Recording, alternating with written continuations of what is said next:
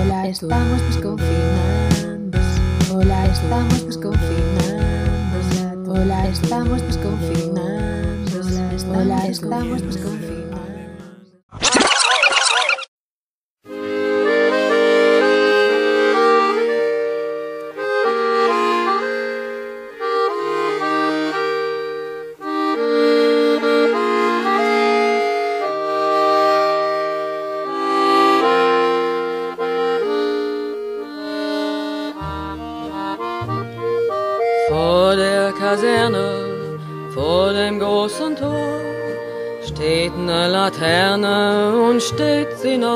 Davor. Dort wollen wir uns wiedersehen, bei der Laterne wollen wir stehen, wie einst Lily Marlene, wie einst Lily Marlene. Unsere beiden Schatten sahen wie ein aus, dass wir lieb uns hatten, das sah man gleich daraus.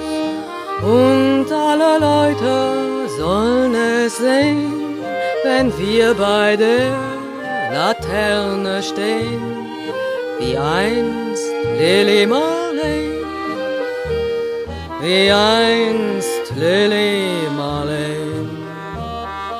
Deine Schritte kennt sie, deinen schönen Gang.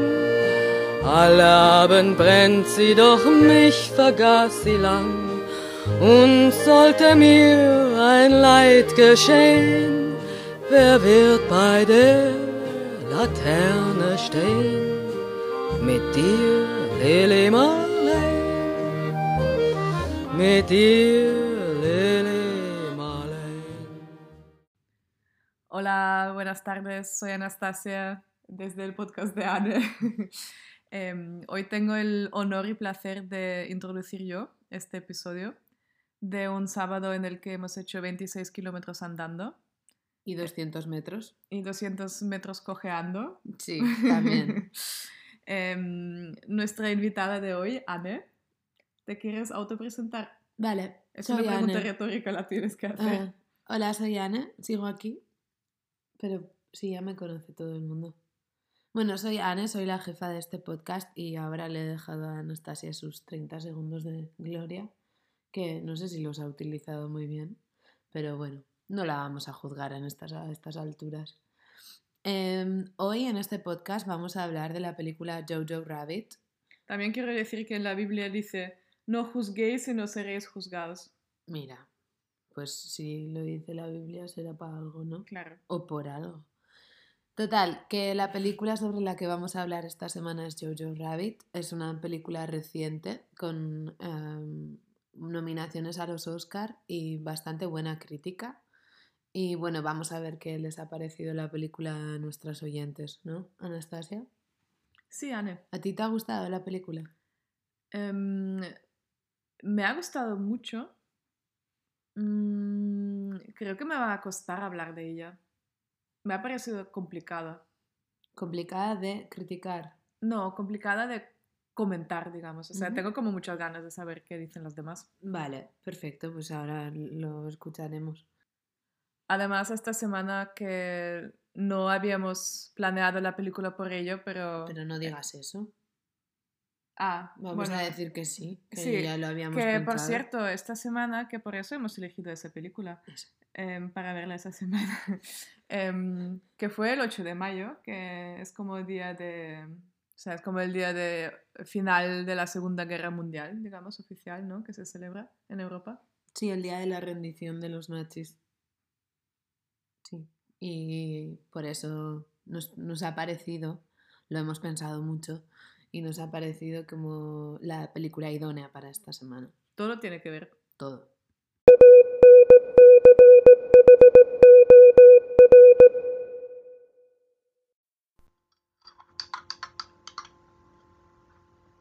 Mm, es la hora del café, pues para mí. Para algunas deben ser ya la hora casi del vermú.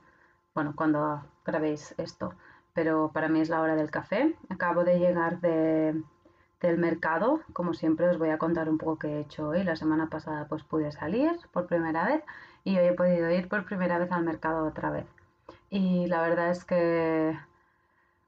¡Ay, qué bien! Me lo he pasado teta. He ido con mi, con mi hermana, que es su primera vez que hace, o sea, la primera vez que hace la compra en el mercado. Bueno, mira, un poco más y, y bueno, me ha dicho por lo menos que ahora va, a ir cada sábado, así que yo también voy a ir ahora ya cada sábado unas espinacas, bueno, mmm, precioso todo. Yo no tenía que comprar nada porque ya hice la compra, pero no me he podido estar. Y, he comprado espinacas y he comprado también, esperad, ¿eh? Guisantes, sí, guisantes verdes, verdes, o sea que los tengo que, que, bueno, sacar como, ¿sabes? No sé cómo se dice, con la, como la judía, pero bueno, eso, ya me entendéis. Yo también fui ayer al mercado. Anne, volviste rabiosa, como Shakira, así no te había visto en mucho tiempo. Enfadadísima. O sea, me En plan, intentaron sacudiendo la melena y todo. O sea, fui a Brunanmarkt, eh, no había prácticamente nadie, estaba sola porque es Ramadán, entonces creo que también eso les afecta bastante. Y fui a un puesto al que suelo ir normalmente y me intentaron timar de una forma, o sea, que le dije como gritándole al señor en alemán que se estaba haciendo el sueco, que no me entendía nada. nunca más voy a venir aquí, nunca más. me está usted timando. Y claro, no me acordaba, o sea, yo conocía la palabra Betrug en alemán, pero no estaba segura si significaba engañar o poner los cuernos. Entonces un- no lo usé, o sea, quiero decir, fui como precavida, pero, pero sí, fui como súper enfadada. Y había una señora como africana a mi lado también comprando, partiéndose el culo, en plan de lo que yo le estaba diciendo al señor que me estaba timando. Pero de una forma, Dios mío, o sea, nunca, eh, nunca me había pasado tanto. Bueno, yo, Anne, por un lado entiendo muy bien tu rabia, por otro lado em, estoy como casi, ¿cómo se dice? Eh, bueno, te envidio mucho por, porque eres capaz de sacar esa rabia hacia afuera. Yo pienso que yo también me hubiese enfadado muchísimo, pero yo me veo incapaz de chillarle a un señor. Nunca más volveré a su puesto. A ver, A ojalá, ver, pero ojalá, fue, ¿eh? fue excesivo. O sea, compré una col roja que costaba 1,50€ el kilo y era una col grande, o sea, como de 800 gramos, una cosa así. Y un puto pimiento que además está medio podrido. Pero compré un pimiento y el pimiento estaba a 4 euros el kilo. Y va el señor y pesa todo junto a 4 euros el kilo. Al precio del pimiento, la col es, también. La col también, que casi, cuest- que casi pesaba un kilo. Entonces le digo al señor, no, no, que eso es un rotekraut, o sea, rotekraut, que es como del de la esquina de allí, que eso cuesta 1,50€. Entonces va el señor y pone 35 euros el kilo. Y le digo, señor, que no, que usted no me va a timar. Y así ya súper enfadada, como diciéndole, a ver, ponga eso, 1,50. Y así fue. Sí, sí. Y al final no sé si pagué lo justo o no, pero no voy a volver. Entonces, mercados sí, obviamente, muy guay. Después fui a otro puesto y compré unas lechugas que, Dios mío, qué vida había en esas lechugas. Más verdes que los guisantes de Aida. Sí, Los guisantes. los guisantes de Aida. Y se dice pelar los guisantes, creo, ¿no? Al menos en euskera se dice pelar, zuritu, que es como curioso porque significa también blanquear. Bueno, eso lo veremos la semana que viene en Euscuarentene.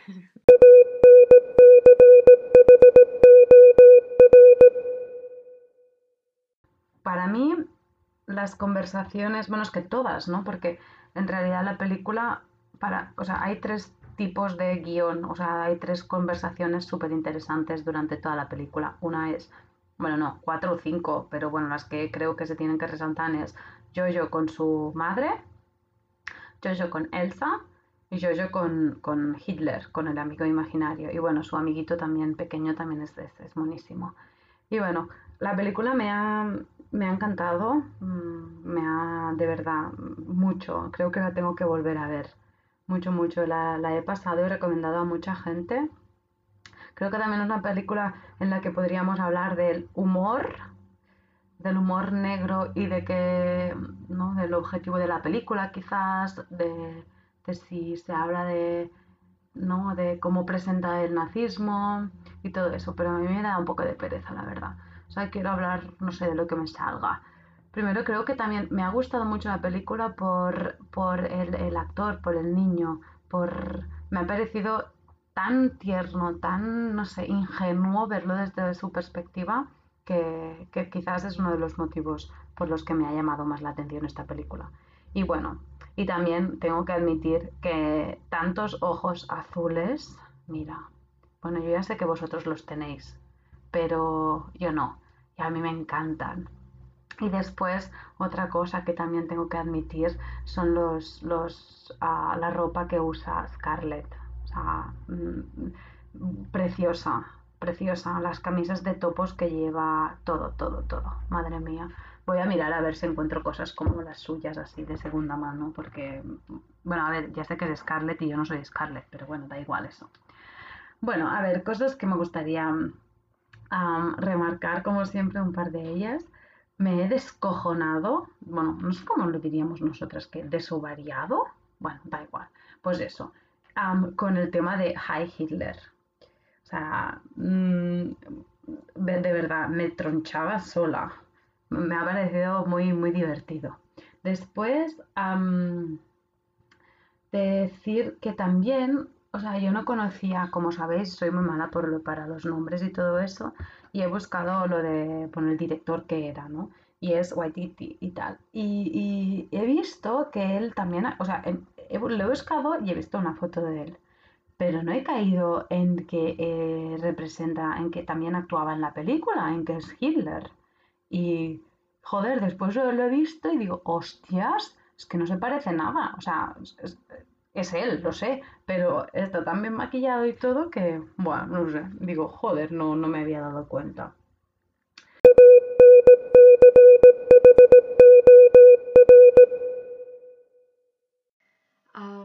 Y si no, bueno, de la película hay muchos momentos que me encantan, pero creo que el que más me ha llamado la atención es cuando el niño, Yoyo, le pregunta a su madre cuando están enfrente de los colgados, ah, ah, What did they do?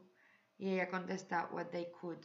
Y ese momento me parece increíble. Aparte de esto, bueno, eh, me encanta la, la relación entre la, la niña y, y Yoyo, ah, la niña judía, es que no me acuerdo ahora cómo se llama, pero bueno. Que, claro, es, es tan, no sé, inocente, pero las dos partes son inocentes, pero al mismo tiempo o sea, muestran inteligencia, ¿no? O sea, como, no sé, es muy curioso y, y esa eh, amistad, esa, ah, ese compañerismo de alguna forma, pero es como, como una relación entre hermanos, o sea, entre una hermana y un hermano, es que me recordaba un poquito a, a mi hermano y a mí ah, de vez en cuando. Sí, pero tengo que admitir que lo mejor de lo mejor es el amigo invisible de Yoyo. El Hitler invisible.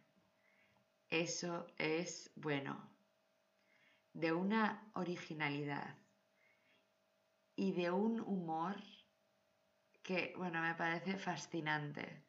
O sea, y, genial como termina con este amigo invisible, ¿no? Que, bueno, no sé si vosotros teníais amigos invisibles, pero yo tuve uno. Y claro, que un día tuve que decirle adiós, que ya estaba bien, que yo ya era mayor y, y ya, ¿no? Ah, que por otro lado digo, qué pena. Ah, pero es como, no sé, es como un momento decisivo, ¿no? Como, vale, ahora ya soy otra persona, eh, corto mm, con esto al 100% y hago mi vida sin este amigo invisible, entre comillas, ¿no? Ah, y entonces, claro, es la renuncia frente al nazismo, la renuncia frente a, la, bueno, a la inocencia de la que sacaron mucho partido los nazis, ¿eh? todo hay que decirlo, porque anda que no había pocos niños soldados durante la Segunda Guerra Mundial. Claro que todavía ocurre esto en otros lugares del mundo. Ah, menos mal que cada vez menos, o eso quiero esperar. Y bueno, aparte de todo esto, ah, cuando veo películas de este tipo, en el que se consigue hacer humor, bueno, o una comedia, aunque aquí también, bueno, hay drama y tragedia y todo, ¿no? O sea, he llorado un poquito, ¿eh? Con esta película. Cuando se consigue hacer una obra, o sea, tan bella, porque en realidad hay en algunos momentos mucha poesía, ya con el simple hecho de todo lo que imaginan, crean los dos niños, ¿no? Ah, el, final de la película también está llena de poesía, de, es un grito a la libertad o a cómo utiliza la madre la imaginación para seguir adelante, para, ah, aunque haya guerra, aunque haya todo este tipo de horrores, ah, siempre pienso cuando veo una película así que hay que ser, o sea, hay que tener una cierta sensibilidad o una, o sea, y una inteligencia mm, increíble para conseguir hacer algo bello de un evento tan horrible de, de la historia. No sé qué pensáis vosotras.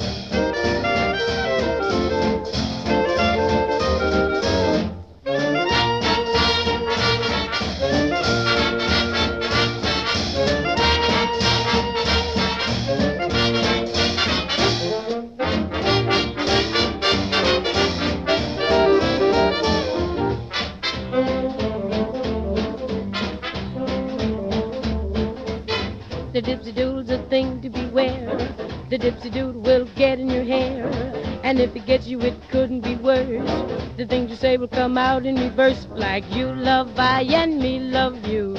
That's the way the dipsy doodle works. The dipsy doodle is easy to find. It's almost always in the back of your mind. You never know it until it's too late. And then you're in such a terrible state. Like the moon jumped over the cow. Hey diddle. That's the way the dipsy doodle works. Estamos encantadísimas con todos estos audios que nos habéis mandado, mm, hay muchas cosas para comentar hoy y no sé por dónde, no sé si lo vamos a hacer bien hoy. Que entre los 26 kilómetros y que esta película da para mucho, pero vamos a ir poco a poco intentando ordenar un poco las ideas. Y yo tengo que discrepar un poco en todo, en realidad, en esta película. Discrepa, discrepa. Sí, discrepo en. Vale, lo único en lo que estoy súper de acuerdo es que en Scarlett Johansson viste muy bien. Hasta las bragas, ¿no, Anne? Sí, sí, sí. No vamos a hablar más de eso, pero maravillosa, como siempre. Em, pero voy a criticar mucho al niño. Porque ¿Por si- vestir mal? No, mira, yo es que ya lo he dicho en este podcast varias veces y no sé si quiero seguir como por esto, pero a mí el mundo uniforme me flipa, porque creo que eligen las mejores telas. O sea, esos uniformes como tan rectos, o sea, bueno, en fin, es que no voy a seguir. Sí, sí, cállate Pero- mejor. Si vemos películas sobre la iglesia, es que me encantan. Las de... En plan, te apetece tocar, ¿no? Es que me encanta, Es de una experiencia tan o sea, sensual, eso. de- soy, mira, es como una tendencia así un poco extraña que tengo, que me gustan Sí. los uniformes. Sí, sí, no sabía, no sabía yo eso, ¿eh? A ver, es como lo veo y miro esa tela verde y digo, Dios, o sea, y además dura una guerra entera, que no, creo que tengan muchas como para cambiarse. ¿Y cuáles eran los otros temas que querías es comentar? verdad, es verdad. Bueno, así, haciendo un inciso, ya empezamos. Eh, esta semana he visto una película sobre los Juegos Olímpicos de, de Berlín, de 1936, porque yo estoy como muy temática y a mí todo esto del holocausto normalmente me llama mucho la atención. O sea, me gustan siempre las películas y tal. Hay Sobre como- todo la semana de 8 de mayo, ¿no? Sí, también, sí, sí. Entonces, esta película, que en realidad es un documental y está en filming y os lo recomiendo, em, está muy bien. Creo que es Berlín eh, 1936, sí, el título. Y llevan unos uniformes blancos, impolutos. O sea, es una cosa, es una cosa tremenda. Además, la película tiene un twist. O sea, está guay. Yo la recomiendo. Pero bueno, dejando esto de lado, eh, vamos a criticar al niño porque la ropa nos gusta, pero el niño no. Y si el niño tiene carácter y tiene entidad para ser protagonista de una película de este director Waititi, donde su madre es Scarlett Johansson, pues vamos a poder criticar al niño, ¿no? Aunque sea un niño, Pero ¿por, por qué le vamos a criticar eso? Todavía no lo he entendido. por el- su existencia. Quiero decir, Ah, bueno, A a ver. a mí, en general, las películas cuyos protagonistas son niños no me gustan, porque creo que son fáciles para llegar a la sensibilidad de la gente y entonces manipulan mucho más al espectador y en general me parece éticamente obsceno, no me gustan. O sea, a ver, películas como La vida es bella, pues sí me gusta La vida es bella, quiero decir, es una película, la primera vez que la vi flipé, la segunda también y luego pensé, ¿por qué hay un niño? Y ya no me gustó. Y todas estas películas japonesas y de cómo es este director que gana muchos premios en Donosti siempre y viene con los niños. O sea, tú vas a ver la película al festival y están los niños allí. Y yo creo que, no bueno, sé. joder, pues porque han actuado en la peli, ¿qué más? Sí, Kiseki ¿no se llama parece? esta película, que me acuerdo. Milagro en Mm. japonés. Em, para mí, el niño hace que la película pierda verosimilitud. Me explico. Por ejemplo, cuando el niño em, cambia las cartas, que cambia como las cartas de cómo están Como escritas. y todo prometido de Elsa. Eso es. Sí. Eh, eso un niño de 10 años no lo hace. Y esos, esas transiciones y esos cambios y esos darse cuenta de la vida y de lo horrible de la guerra, para mí es como un mecanismo de manipulación para el espectador. Dicho queda, no me gustan los niños y los animales en las películas. No digo que sean lo mismo, pero no me gustan. El, uso de Hitler como amigo invisible es una cosa tremendamente maravillosa, es una idea genial. Eh, no sé, o sea, tampoco tienes la sensación de que ridiculice al personaje de Hitler en exceso, Mm. pero a la vez se ve toda la disciplina estúpida o no. No sé, ¿tú cómo lo ves esto de los amigos invisibles? Yo, bueno, como algunas de las oyentes también, yo también he tenido no solo amigas invisibles, sino... Igual ahora ya ha llegado el momento de contarlo eso, ¿no? En ¿Vas a salir al- del armario? Voy a salir del armario de maravillas porque yo tenía un país invisible que estaba poblado únicamente de chicas. que sabiendo cómo luego ha derivado mi vida, Tiene cierto tiene, tiene, tiene, tiene un toque, ¿no? Y sí, era como un país. Me eh, desovario, también te digo. Era el país de mis sueños, donde solo vivían chicas diferentes. En plan, había ciudades diferentes y en cada ciudad yo tenía una amiga. Y se llama- las mejo- mis mejores tres amigas chicas se llamaban Ramashka, Kanfetka y Pilchka. ¿Y qué significa esto? Anastasia? Ramashka significa margarita, Kanfetka significa bombón y Pilchka significa lima para las uñas. ¿Por qué? No me preguntes, porque no lo sé, no te voy a contestar. Eso es como. Voy a hilar un poco con la película, que al principio de la película a mí me recuerda mucho como a las películas de Wes Anderson, como con todos los pequeños Sí. objetos ordenados, tal. Eso sería como un Wes Anderson maravilloso de cómo tienen que ser los amigos eh, eh, invisibles de una pequeña rusa, ¿no? Una margarita, una lima para las uñas y un bombón. así, Anastasia, así. ¿Y Em, dónde vivían estas, estas maravillosas personas? Todas chicas. Sí, pues mi país se llamaba Galandia en ruso, o sea, Holanda, y me lo había inventado yo. Em, y dije que la población era femenina en su enteridad, pero no, había un señor, o sea, un hombre que también vivía ahí, y era Michel Galansky, o sea, Michel de Holanda. Y él, dentro de ese país, vivía dentro del cajero automático y, su, y él lo que hacía es distribuir billetes de dinero a las chicas y a mí también. Tienes que hacer como una instalación artística con esto. A mí me encantaría. Vale. Yo podría ser el bombón. o lo haría mejor como Tú, tú- lima. tú serías la lima. La lima para las uñas. Sin duda. en fin, todas tenemos una historia. De todas formas, em, quiero remarcar aquí que al escuchar el comentario de Valentina me he dado cuenta que afortunadamente yo todavía no me he despedido de mis amigas invisibles, o sea, siguen ahí. Pero hablas con ellas. A ver, llevamos mucho tiempo sin hablarnos, pero ahora que tengo más tiempo en cuarentena y así, igual. igual Mandas extremo, cartas, ¿no? claro. O sea, retomas la relación, claro Eso que es. sí. Sí, sí. Claro, eso es interior. En este caso es curioso como Hitler, siendo su amigo eh, intelig- inteligente, iba a decir, su amigo invisible, cuando muere en la vida real, muere también como amigo invisible. Mm, ¿Eso qué? ¿Cómo lo ves? em, pero el niño en la película no sabe que Hitler ha muerto, ¿no? Sí, ¿O hay un momento en el que... Ah, es verdad, sí, sí, su amigo se lo dice. Es verdad.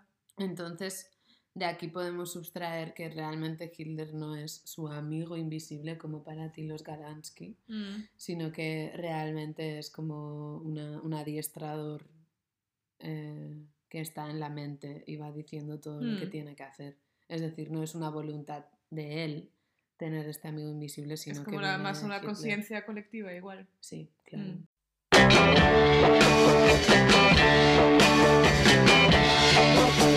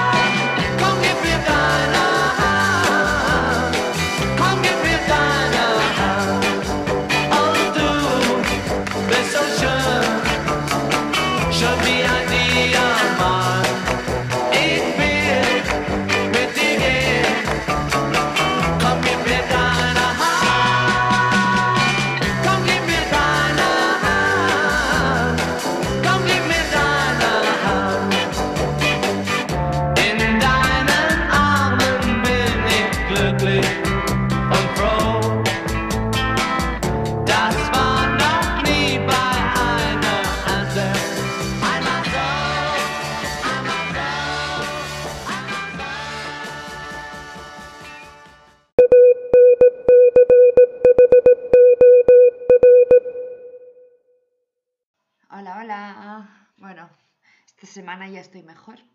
Y esta película era, por supuesto, mucho más de feel good que la anterior. Muchas gracias. Bueno, que sepáis que yo ya había visto la película a principios del confinamiento y la he vuelto a ver para el podcast y es algo que no me ha importado en absoluto porque me encanta esta película. Me parece una pasada lo, lo bien que está hecha, lo buenos que son los actores. Ah, Scarlett Johansson me tiene enamorada. Es creo que una de las actrices que más me, me gustan. Bueno, la gente puede estar de acuerdo conmigo o no, pero me parece una actriz increíble. Aparte de eso, el niño también tiene un rol que debe de ser bastante duro de, de hacer, pero o sea, lo hace con una... No sé, me parece que, que actúa muy muy bien. Bueno, aparte de esto, decir que entre todas las películas que he visto sobre la, la Segunda Guerra Mundial, creo que esta es ah, una de las muy buenas. Y no sé, ha habido cositas que me han recordado un poquito a La vida es bella, ah, por el tema, pues eso, de cómo juega la madre con el niño y cómo en La vida es bella juega el padre, ¿no? Con, con el niño ah, y elementos que, pues no sé, que me han, me han hecho pensar mucho en esa película. Porque claro, La vida es bella es bastante más heavy. Ah, claro, claro que es de el lado de, pues de, de un- de una familia judía, ¿no? Y aquí estamos, pues bueno, del lado de una familia, o sea, de- el niño que es simpa- simpatizante de Hitler y todo, pero la madre yo creo que lo que hace más que nada pues es proteger a su hijo lo más posible, ¿no? Y volvemos a lo que ya comenté cuando vimos la película de mm, ah, muchos niños, eh, un mono y un castillo, que muchas veces no importan los, eh, los bandos, sino que, o sea, hay buenas personas en, en todos los lados y, y claro, ah, a veces te pones de parte de un bando para protegerte y tal vez para proteger un poco mejor a otras personas. Es lo que me, o sea, a esta conclusión llego a, a- veces por también lo que he oído de, de la guerra y bueno, creo que hemos tenido la suerte de, y espero que siga así, toquemos madera, de que no nos ha tocado ah, vivir una, una guerra.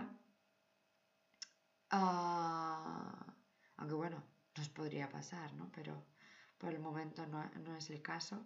Y por lo tanto creo que es muy difícil y que no deberíamos de juzgar a las personas que por propia protección o por protección de personas pues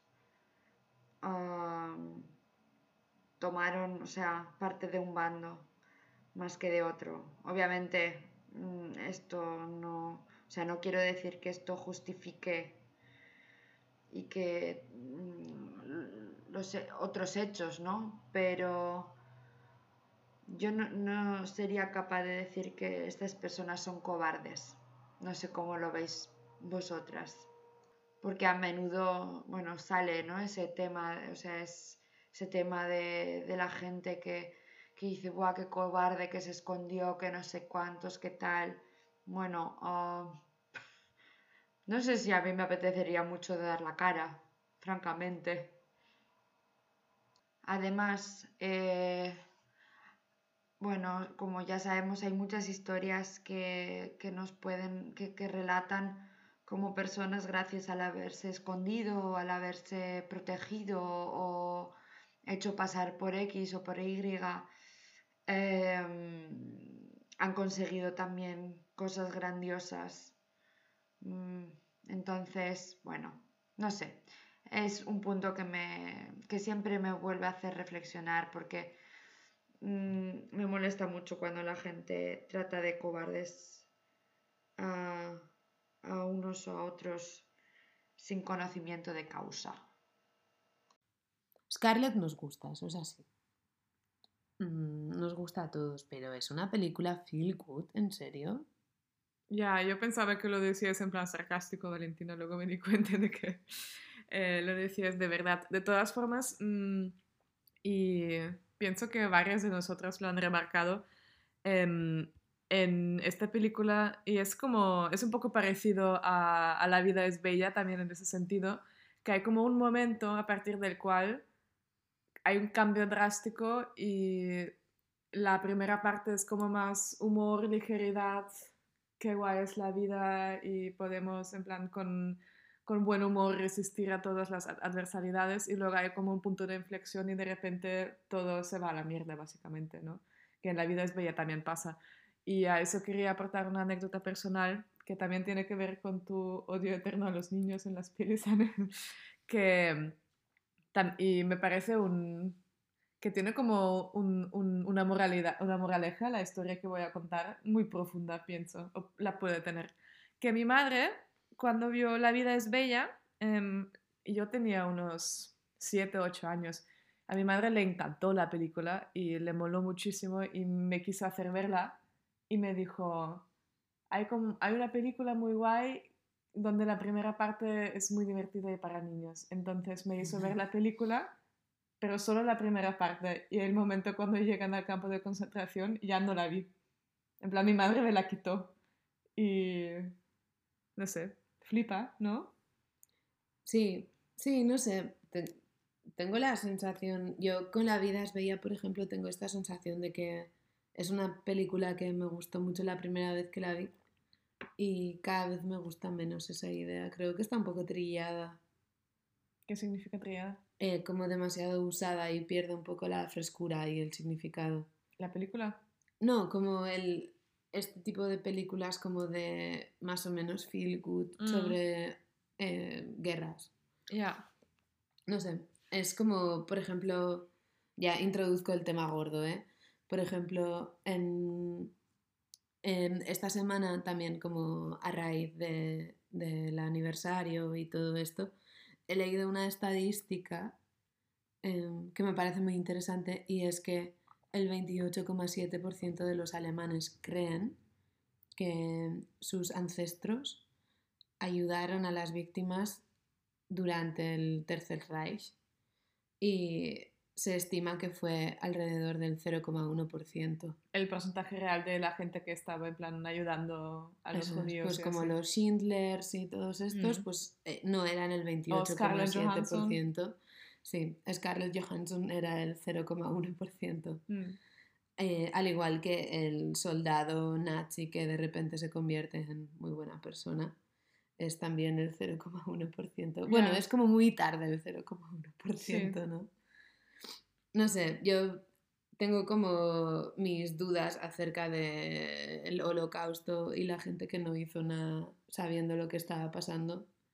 Em, también esta semana he hablado con, con un alumno que me decía que en su pueblo, en Canton, Canton había em, como unos barracones donde vivían 10.000 personas eh, que eran refugiados de guerra en los años 40, eh, en los años 50 y 60 y el pueblo tenía 10.000 habitantes. Entonces, cuando preguntas a la gente que vivió esa época, la gente dice que en esos barracones vivían 10, 100 personas como mucho. Y al final resulta que eran 10.000 personas que tenían su propia administración, su propio como escuela, iglesia y todo esto en, unas, eh, en una situación como de salubridad eh, horrible y sin ningún tipo de control ni ayuda del Estado ni de la- del pueblo de al lado. Y sin embargo la gente sigue diciendo que eran unos 100 personas, como eh, unos 100 gitanos que vivían allí, ¿no? Mm. y eran 10.000. Entonces, no sé, yo... Entonces, claro, está la idea de que o bien la gente miraba hacia otro lado, no lo quiso ver para no saberlo y así no contribuir a una cosa así, o bien contribuyó y después se le olvidó muy rápido todo lo que estaba pasando. Y lo peor de todo es que todavía hoy en día la gente que sufrió en la Segunda Guerra Mundial pues sigue sufriendo de alguna forma. O sea, todos los bienes que tenían las familias judías no las han recuperado, la mayoría de. Entonces, eh, no sé, a mí me cuesta pensar que todo queda en una guerra entre personas que en un momento dado pasó tal y cual, porque esto trae cola, ¿no?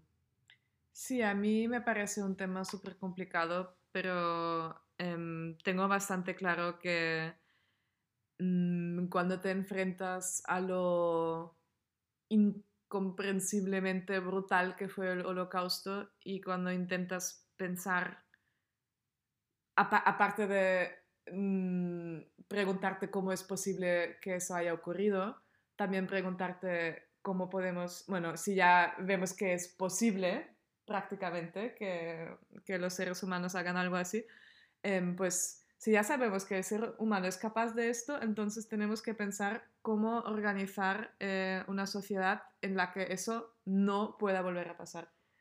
Y ahí pienso que sí que es importante también em, eh, reconocer la parte de responsabilidad que cada una de nosotras tiene. Claro. Y he tenido una discusión muy interesante con un amigo mío hace un par de años ya, que fue también por estas fechas que em, hay todos los años en nuestro bonito país de Austria. Em, sale la misma discusión en abril, no voy a decir qué día es, bueno, si os interesa ya, ya lo buscáis en Google. No, no que- lo busquéis. Bueno, no importa, sí, vale. Eh, bueno, eh, que es el cumpleaños de Hitler, ¿vale? Que algún día tenía que nacer este señor también, ¿o qué? Y en ese día, en, en muchos eh, restaurantes eh, y Beisel de, de Austria, em, sirven tradicionalmente el plato favorito de Hitler, eh, Eiernockal con ensalada verde, ¿no? Em, o sea que son unos putos nazis locos, ¿vale? Y todos los años surge el mismo debate porque Pero ahí hay-. Voy a. Bueno, perdón, luego, luego te No, corto. no, ya me has cortado. Perdón, sí es verdad. No hago más que cortar. Pero lo de los putos nazis. ¿Qué has dicho? ¿Putos nazis? Locos. Locos, no, no son unos putos nazis locos, son gente que vive aquí. Y que viven Una y cosa no hacen una vida normal. Sí, pero el hecho de decir que son unos locos, que son como cuatro locos que hacen eso y tal, no, o sea, es una realidad que existe, hay mucha gente que hace eso. Sí, ¿eh? Vale, vale, perdón. Vale. Quería matizar, no me mires con cara de asesina. De todas formas, el caso es que todos los años, en plan, alle Jahre wieder, luego hay siempre gente que en Facebook pone fotos como de, mira, en este local, en tal sitio, han puesto eso en la carta, em, qué fuerte, y la gente comenta, o sea, siempre sacan a la luz un montón de sitios donde eso se hace. Luego, este año, por ejemplo, hubo el caso de un policía de- como de un pueblo, creo que de Burgenland, que puso también en plan mirad lo que voy a comer hoy y era ese plato y luego todo, todo el mundo escandalizado que un policía ponga eso en Facebook, tal, ¿no? O sea, ese rollo.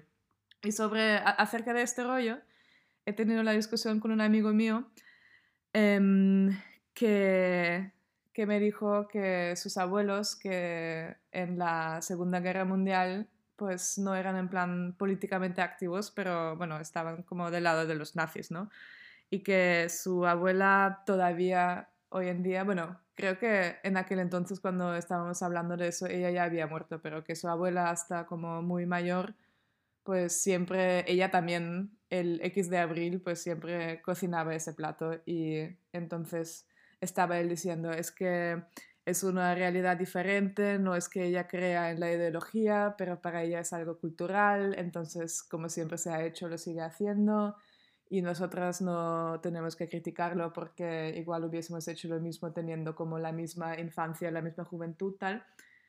Y yo le decía que el hecho de que sea comprensible de alguna forma no lo hace menos criticable y que me parece que parte de em, parte del intento de que nosotros deberíamos cambiar las cosas para que no vuelvan a pasar igual es em, denunciar esas cosas y criticarlas, aunque entendamos que hay personas que, que siguen con esas ideas, ¿no? Y ahí nos enfadamos mucho. Mm, me acuerdo.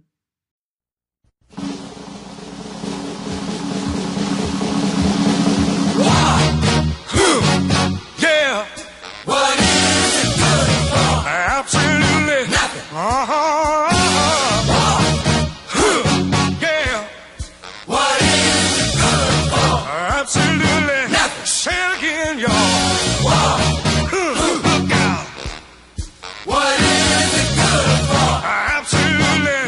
To me.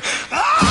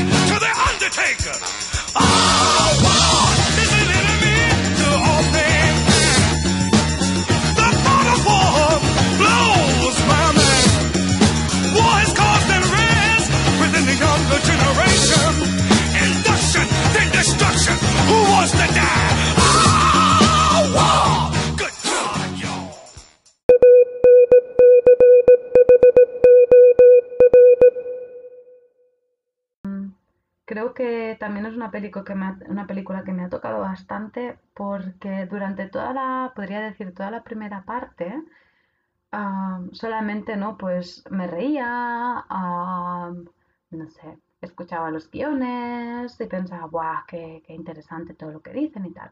Pero después, a partir de, de, bueno, de cuando los zapatos dejan de bailar, pues mm, enseguida ha, ha conseguido el director en poco tiempo que mis emociones hayan cambiado completamente. Y eso mm, para mí, o sea, es bastante difícil de conseguir. He pasado de reírme montones, después de llorar, a volverme a reír, a sentir tristeza, a sentir alegría, un montón de cosas. Entonces, mm, no sé, me ha removido muy rápidamente y muy intensamente, podría decir. Y bueno, como siempre, remarcar un par de, escenas que, que me han, me han ah, gustado o me han quizás impactado más. Y bueno, ya no, la de la mariposa, cuando la mariposa azul se acerca a los zapatos de la madre, ¿no? Y empieza para mí un poco la, la tragedia. Y después también, am, después también me, me puse un poco, creo que a llorar, cuando el niño, ¿no? Están en guerra y el niño lo sacan afuera y se encuentra con su, no sé, no sé qué era, si era como comandante nazi o su instructor, ¿no? Y el instructor en realidad yo creo que estaba primero enamorado del otro instructor y después que conocía muy bien a su madre y que le tenía un aprecio especial. Y entonces, ¿no? Cuando le dice, cuando dice que él es, es judío y lo echa patadas y entonces se oyen los disparos. Mm, o sea, mm, ole, ¿no? Es como mm, un nazi un poco bueno. Sí. Y después am, todo el rollo de las cartas, las cartas de que escribe Yoyo para, para Elsa. ¿no? Primero que si el prometido la deja, después cuando no va evolucionando y va viendo cómo Elsa también tiene sentimientos, que también no es persona y tal, y va cambiando el formato de la carta. Es, jolín, para un niño de 10 años, creo que son 10, es, es bastante intenso.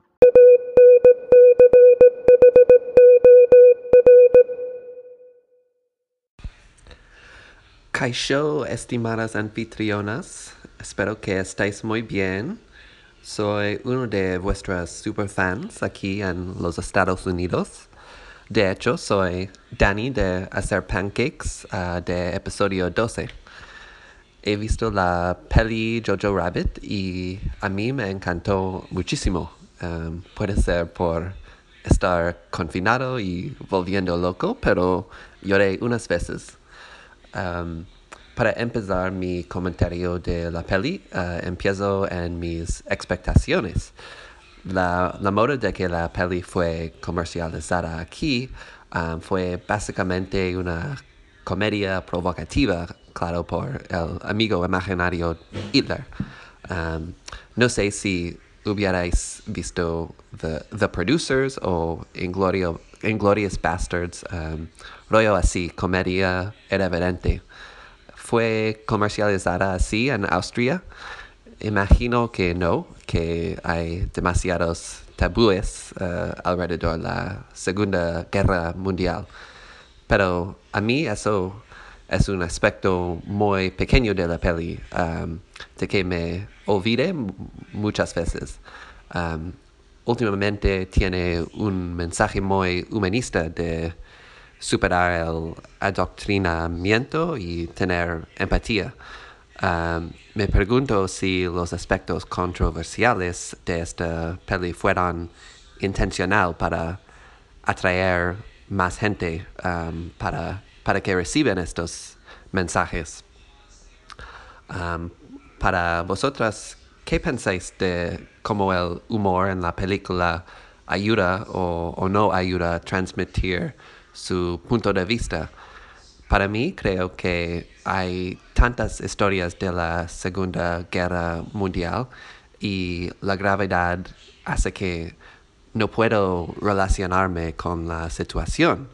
Um, pero en esta película lo absurdo de la ideología y de la guerra um, es tan obvio y me conecta más con el presente.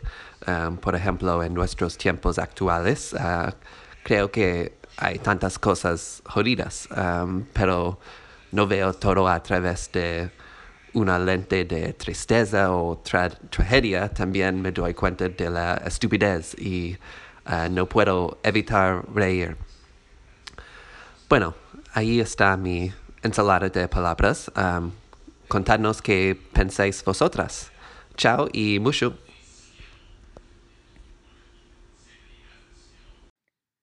Antes de nada, Dani, bienvenido al podcast. Bueno, la bienvenida la debería dar Anne, pero yo también estoy encantadísima de que estés ahora con nosotras. Ya nos ha hecho mucha ilusión escucharte. Y qué maravilla. Sí, en cuanto a lo que, am, a lo que comentas sobre los tabús, em, como de la Segunda Guerra Mundial, que son muy diferentes, pienso, em, en, en Austria y en Alemania en comparación con Estados Unidos, ¿no? Porque son como dos lados completamente opuestos. Pero también es, son como países que tienen un carácter con los límites de la privacidad em, bastante diferentes. Entonces el límite del humor tiene que ver con eso. Es decir, que quizás en Estados Unidos, por lo que tengo entendido, igual tenemos que pedirle a Dani luego que nos corrija todo, Sí. pero por lo que tengo entendido, la libertad de expresión tiene como un valor mucho más alto que en Austria, en el sentido de que aquí quizás los límites del humor son como mucho más em, importantes a la hora de no ofender a nadie, por ejemplo.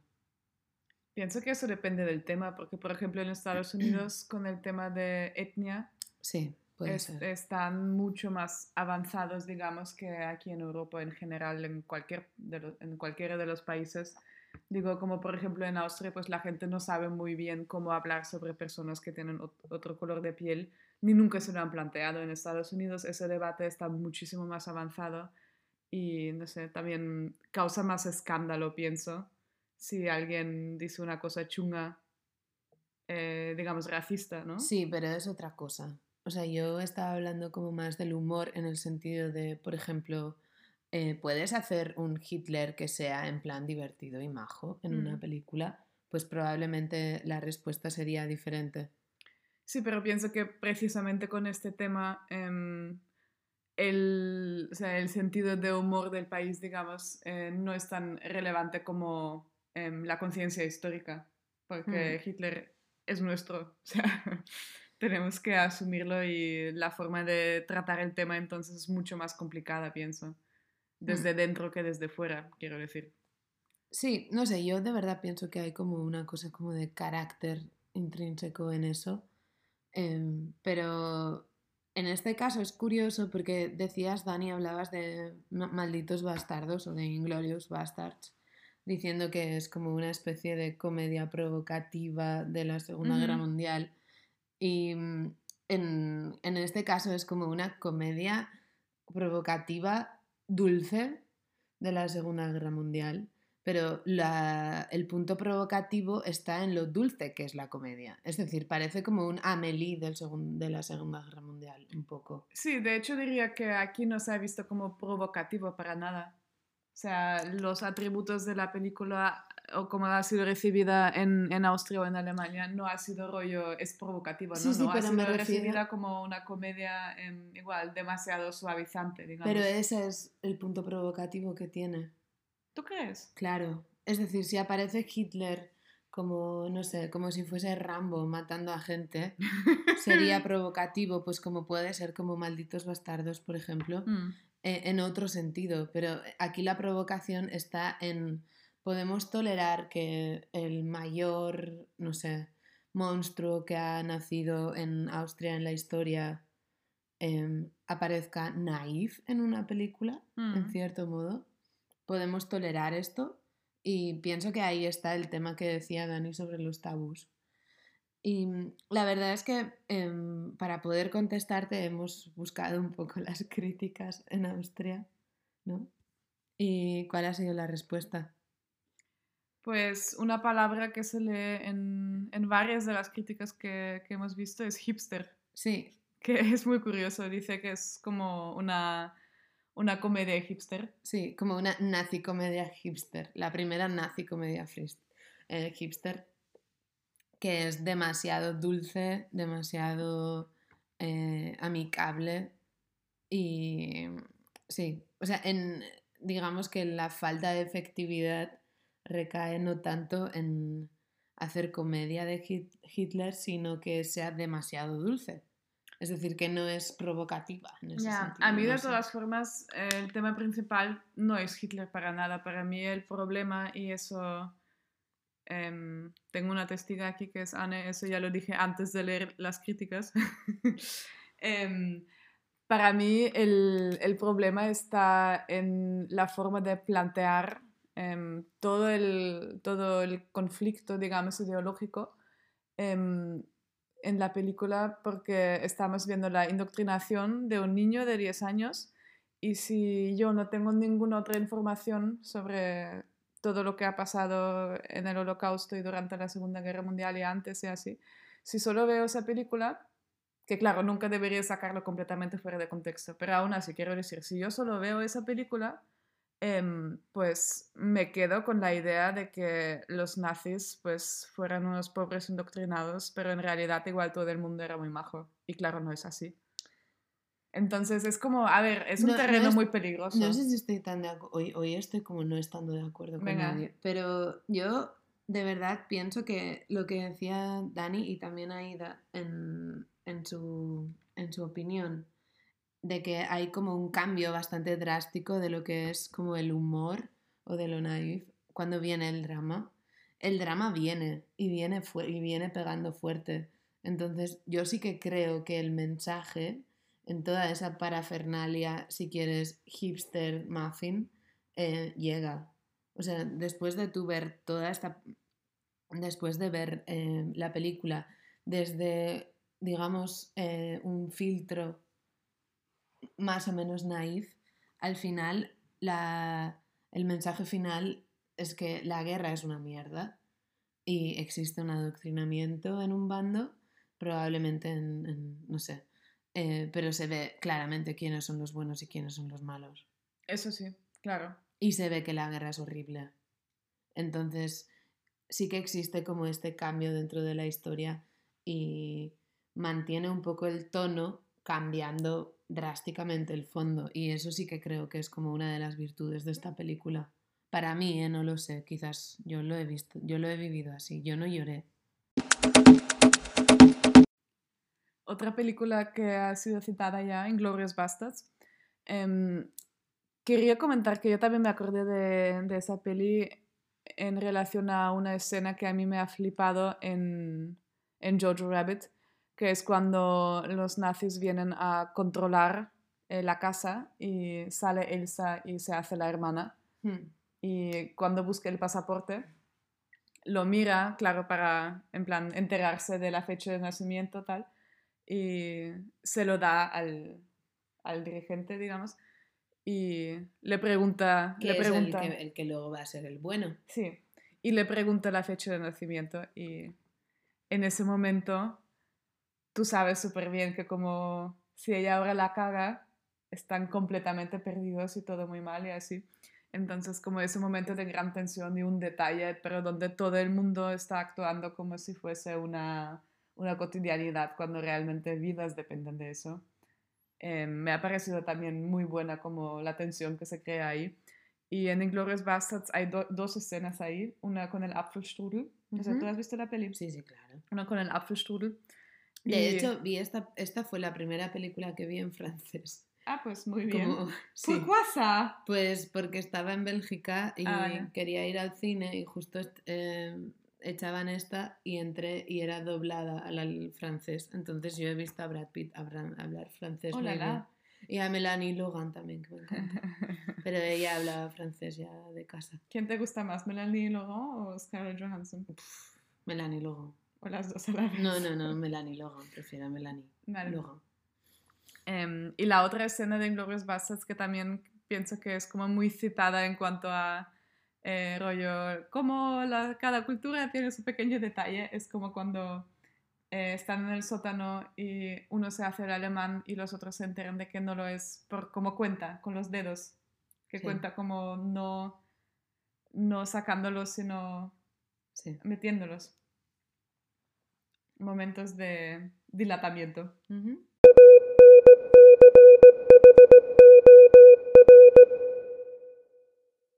Ah, y para no perder la costumbre, hay que volver a hablar de, de cigarros.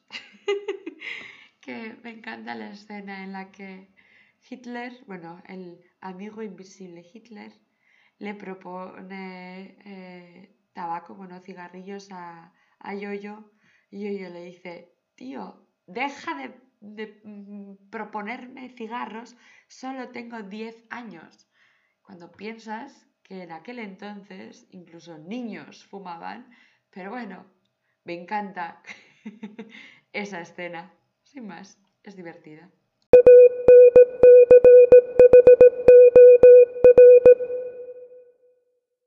Bueno, y otra cosita acerca de esta película, bueno, más bien acerca del director, que se llama Taika Waititi.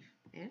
Bueno, ah, es simplemente una curiosidad y es que también la misma semana que vi eh, la primera vez Yo Rabbit, la vi con unos amigos y vimos también eh, Thor Ragnarok, que es una de las películas de Marvel, una de las últimas, de hecho. Y resulta que él también es director de esta película.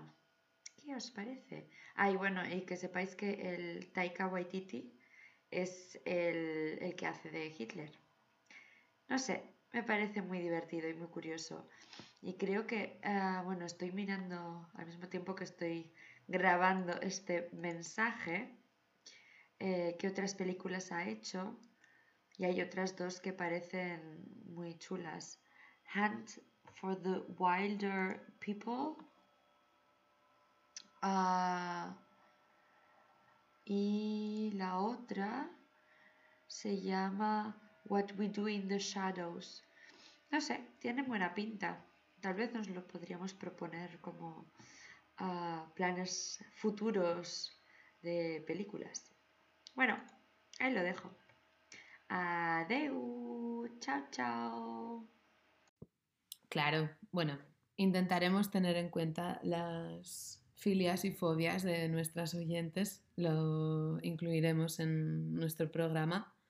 Como sabéis, la semana que viene, si no me equivoco, empieza el ciclo de documentales y mm, Bueno, tú no te equivocarás, ¿no? Yo me puedo equivocar perfectamente. De Ah, todas formas, todas las actualizaciones del programa eh, estarán mañana Online. online y En línea. estarán además actualizadas. Sí.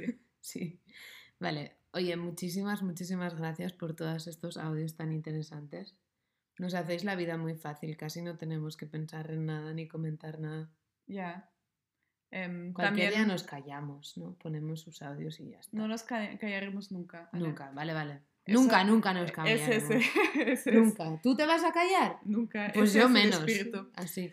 Escuchad. Así hemos venido hoy 26 kilómetros. Joder, escuchad. Y Yo lo que quiero decir, em, ya para terminar con un muy buen sabor de boca, es que os quiero pedir por un momento, imaginaros en plan un pequeño, pequeñito globito que es el mundo y em, un puntito verde en cada una de las ciudades que están participando en este podcast. que están muy bien repartidos por el mundo. Ya solo te falta decir en plan, mirad a la luna, que la misma que veis vosotros, vemos nosotras. Es verdad, mirad a la luna esta noche o mañana por la noche, cuando podáis, y pensad que todos estamos viendo la misma luna. Bien. Por Gracias, cierto, Ana. hablando de romanticismo, es que hay una cosa súper importante de la película que ya nos estábamos despidiendo, como os habéis dado cuenta, pero es que hay una cosa que me interesa mucho comentar que no hemos comentado. Comenta. De hecho, quería poner una cancionito y no sé si nos va a dar tiempo, pero Venga, bueno. Ana. Hay una cosita y es que cuando el pequeño Jojo este, que os cae también, que a mí como es niño ya no, está como allí en su casa y descubre que hay una judía que de repente dice, ah, mira, está como para casa, nunca mejor dicho, entonces se la quiere ligar y hace como todo el tema este de, de las cartas. Y cuando se da cuenta de que tiene la posibilidad de perderla, ¿qué hace? Mentir para que se quede enjaulada. Y es como muy interesante porque esta historia, ahora ya me pongo seria, esta historia va en paralelo con la historia de liberación, digamos, de los nazis. Es decir, la niña está enjaulada y cuando él se da cuenta de que todo lo- el tema de los pianieri nazi, que eso es un oxímoron, pero bueno, es como una falacia, decide también hablar con la chica y contarle la verdad. Y mm, no sé, es como la sensación que tiene el niño, ¿no? Así con sus 10 años, como muy verosímil, es que si la deja libre, la va a perder. Y la única forma de mantenerla Es junto a él encerrarla. es encerrarla. Para que sea suya y le pertenezca. Exactamente. Entonces ya no será ella. Y con esto quiero terminar porque la canción vasca por excelencia, que hoy voy a poner una canción que todo el mundo pone como canción vasca, ¿Ah, sí? em, dice en la letra exactamente esto. ¿Qué dice? Dice, egoak ebaki banizkio neria izango zen, ez zuen alde egingo. Si le hubiera cortado las alas, sería mía, no hubiese, no hubiese escapado. Baina horrela, ez zen gehiago txoria izango eta nik txoria nuen maite. Es decir, pero si hubiese escapado, ya no sería pájaro. Y a mí lo que me gustaba era el pájaro. No me mires con esa cara. Si hubiese escapado ya no sería pájaro. No, ahí sí. he dicho fatal. A ver, otra vez, otra vez. Dice, si le hubiera cortado las alas, habría sido mía. No se me habría escapado. Si le hubiera cortado las alas, habría sido mía. No, me, no, me habría, no se me habría escapado. Pero así habría dejado de ser pájaro. Pero así habría dejado de ser pájaro. Y yo, yo lo que amaba era el pájaro. Y yo, yo lo que amaba era el pájaro. Bueno, creo que se entiende más o menos como la idea, ¿no?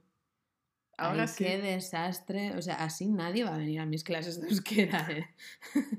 en fin, bueno, eh, muchísimas gracias a todos por todo. Mushubat, Daniel, eh.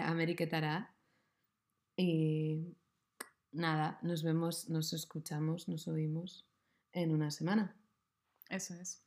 Buenas noches, amigas y amigos.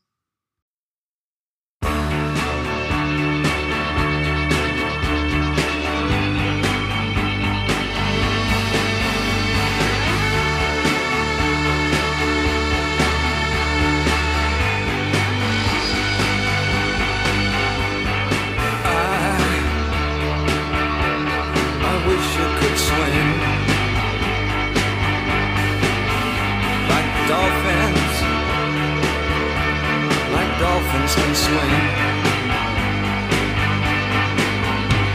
Though nothing, nothing will keep us together. We can beat them forever and ever. Oh, we can be heroes just for one.